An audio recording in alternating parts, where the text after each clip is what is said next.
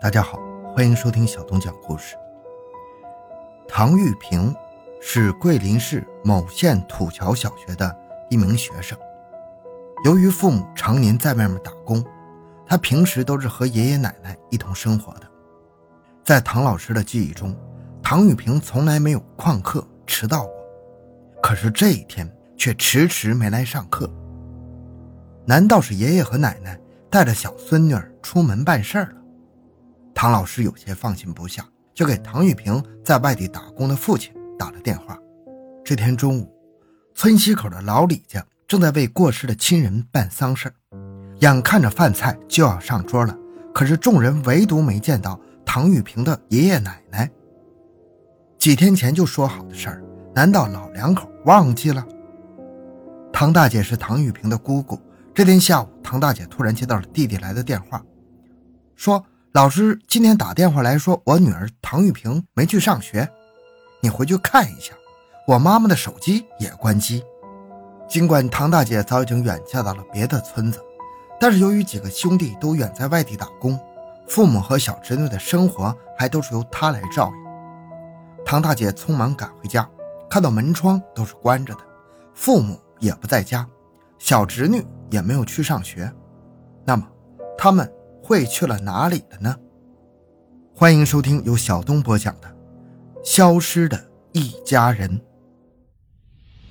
回到现场，寻找真相。小东讲故事系列专辑由喜马拉雅独家播出。是不是小侄女感冒去医院了呢？唐大姐赶忙叫上亲友去卫生局找。可大家都不曾见到过这祖孙三个人。有一位村民告诉唐大姐，说村里有一户人家，死者去世满三年，他的父亲也买了祭祀用品去吃满福酒。父亲老唐为何也没有赴约呢？然而更奇怪的是，自己的母亲李某不久前刚刚做完手术，行动极为不便，他怎么可能也不在家呢？而小侄女如果不是因为生病，又为什么一天没有去上课呢？眼看着天色已晚，家人却还没回来。唐大姐无论如何也想不到，究竟发生了什么事儿，会让这祖孙三个人连招呼都不打就同时失踪了。第二天一早，唐大姐准备吃过早饭再出去寻找，可就在她收拾屋子的时候，却意外发现客厅的一把椅子上竟然有血迹。这是谁留下的血迹？难道家人遭遇了不测？唐大姐立即拨打了幺幺零报警电话。办案民警立即赶赴现场，除了板凳上的血迹之外，勘查民警在客厅的沙发以及前院的桂花林里，还有屋后的牛棚边，竟然又发现了多处血迹。这些血泊被水冲洗过，然后用沙子掩盖住了。民警用技术手段提取到了多处血迹，通过检验，民警发现。这些血迹分别来自于唐玉平和他的爷爷奶奶。此时，这祖孙三人已经失踪一天一夜了。民警推测，他们恐怕已经是凶多吉少了。活要见人，死要见尸。祖孙三个人究竟在哪里呢？奇迹是一条具有比利时血统的马里努阿犬，追踪是他的强项。警方试图将现场的血迹作为嗅源，找到尸体的蛛丝马迹。奇迹闻到血迹之后，显得特别兴奋，尾巴都竖起来了。得到指令之后，他沿着老唐家屋后的小路向西追去。沿着小路跑了没多久，就在一个岔路口放慢了脚步。民警在周围的草丛中并没发现任何可疑的东西。难道是嫌疑人转移尸体时在此停留过？然后又将尸体搬上了某种交通工具。嫌疑人如果有交通工具的话，那他为何不直接开到案发现场，而是要停留在距离案发现场有一百多米远的地方呢？周围没有任何车辆行驶的痕迹，难道是奇迹丢失了秀媛吗？就在民警感觉疑惑的时候，奇迹做出了一个令人意外的举动，他竟然转身原路返回了案发现场。怎么回事呢？追踪了一段距离，怎么又返回来了呢？这会是嫌疑人在转移尸体时的行走路线吗？难道他带着尸体在这条小路上走了个来回？这是他为了迷惑警方使出的障眼法，还是奇迹的的确确丢失了秀媛呢？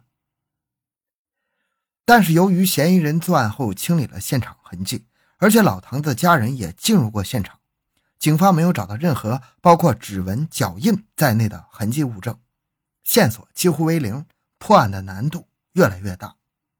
房间内没有任何翻动的迹象，民警在一个抽屉中发现了九千多块钱的现金，那么由此可以排除财杀的可能性了。那么会不会是仇杀呢？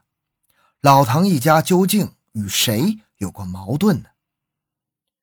民警很快排除了小孙女及其奶奶与人结仇的可能，将侦查的重点放在了老唐身上。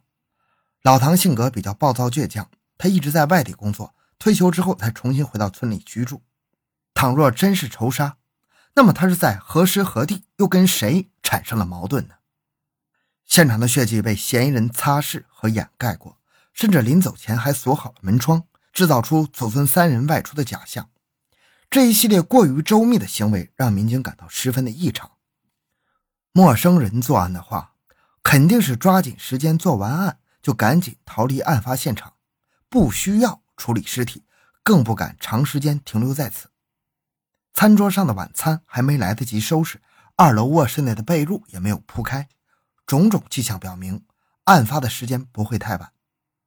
那么，嫌疑人为什么要冒着暴露的危险，花如此多的时间和精力来处理现场呢？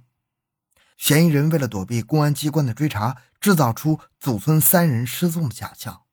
更关键的是，嫌疑人将这祖孙三人同时杀害，甚至连七岁的孩子也没放过。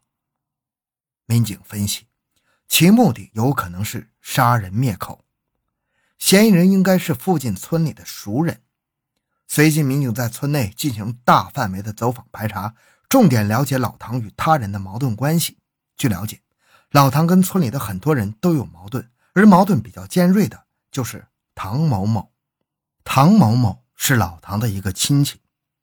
在走访中，民警了解到，这两人关系一直十分紧张。多年前，他们曾经为了祖坟上的一棵桂花树发生过激烈的冲突。祖坟上面有一棵桂花树。这棵桂花树本来是唐某某栽的，但是老唐认为桂花树长在祖坟旁边的。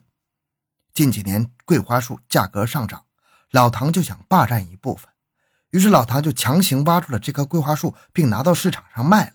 从此以后，这两人结下了梁子，甚至唐某某过六十大寿的时候，老唐都没有出席。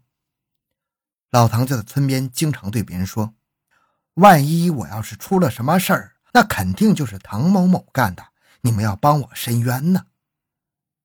唐某某会是警方要找的嫌疑人吗？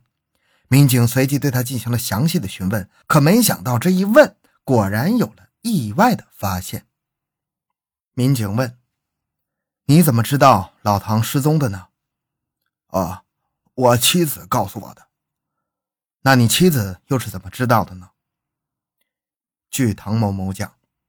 几天前，曾经有一个村民给自己的妻子打电话，称老唐一家失踪了。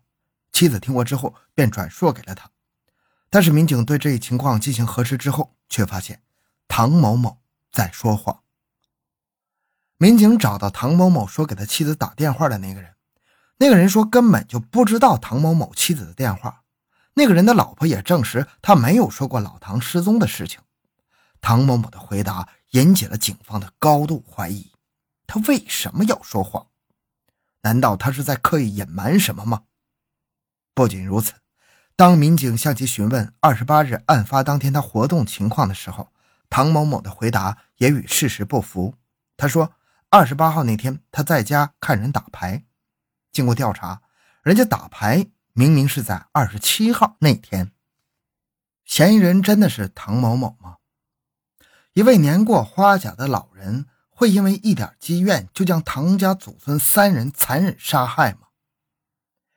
由于尸体尚未找到，而嫌疑人在现场又没有留下任何有价值的物证检材，这时的警方对于可疑对象的甄别变得极为困难。警方从案发现场没有得到直接指向犯罪嫌疑人的东西，那么接下来的首要工作就是找到尸体。也许嫌疑人会在尸体上留下一些痕迹线索。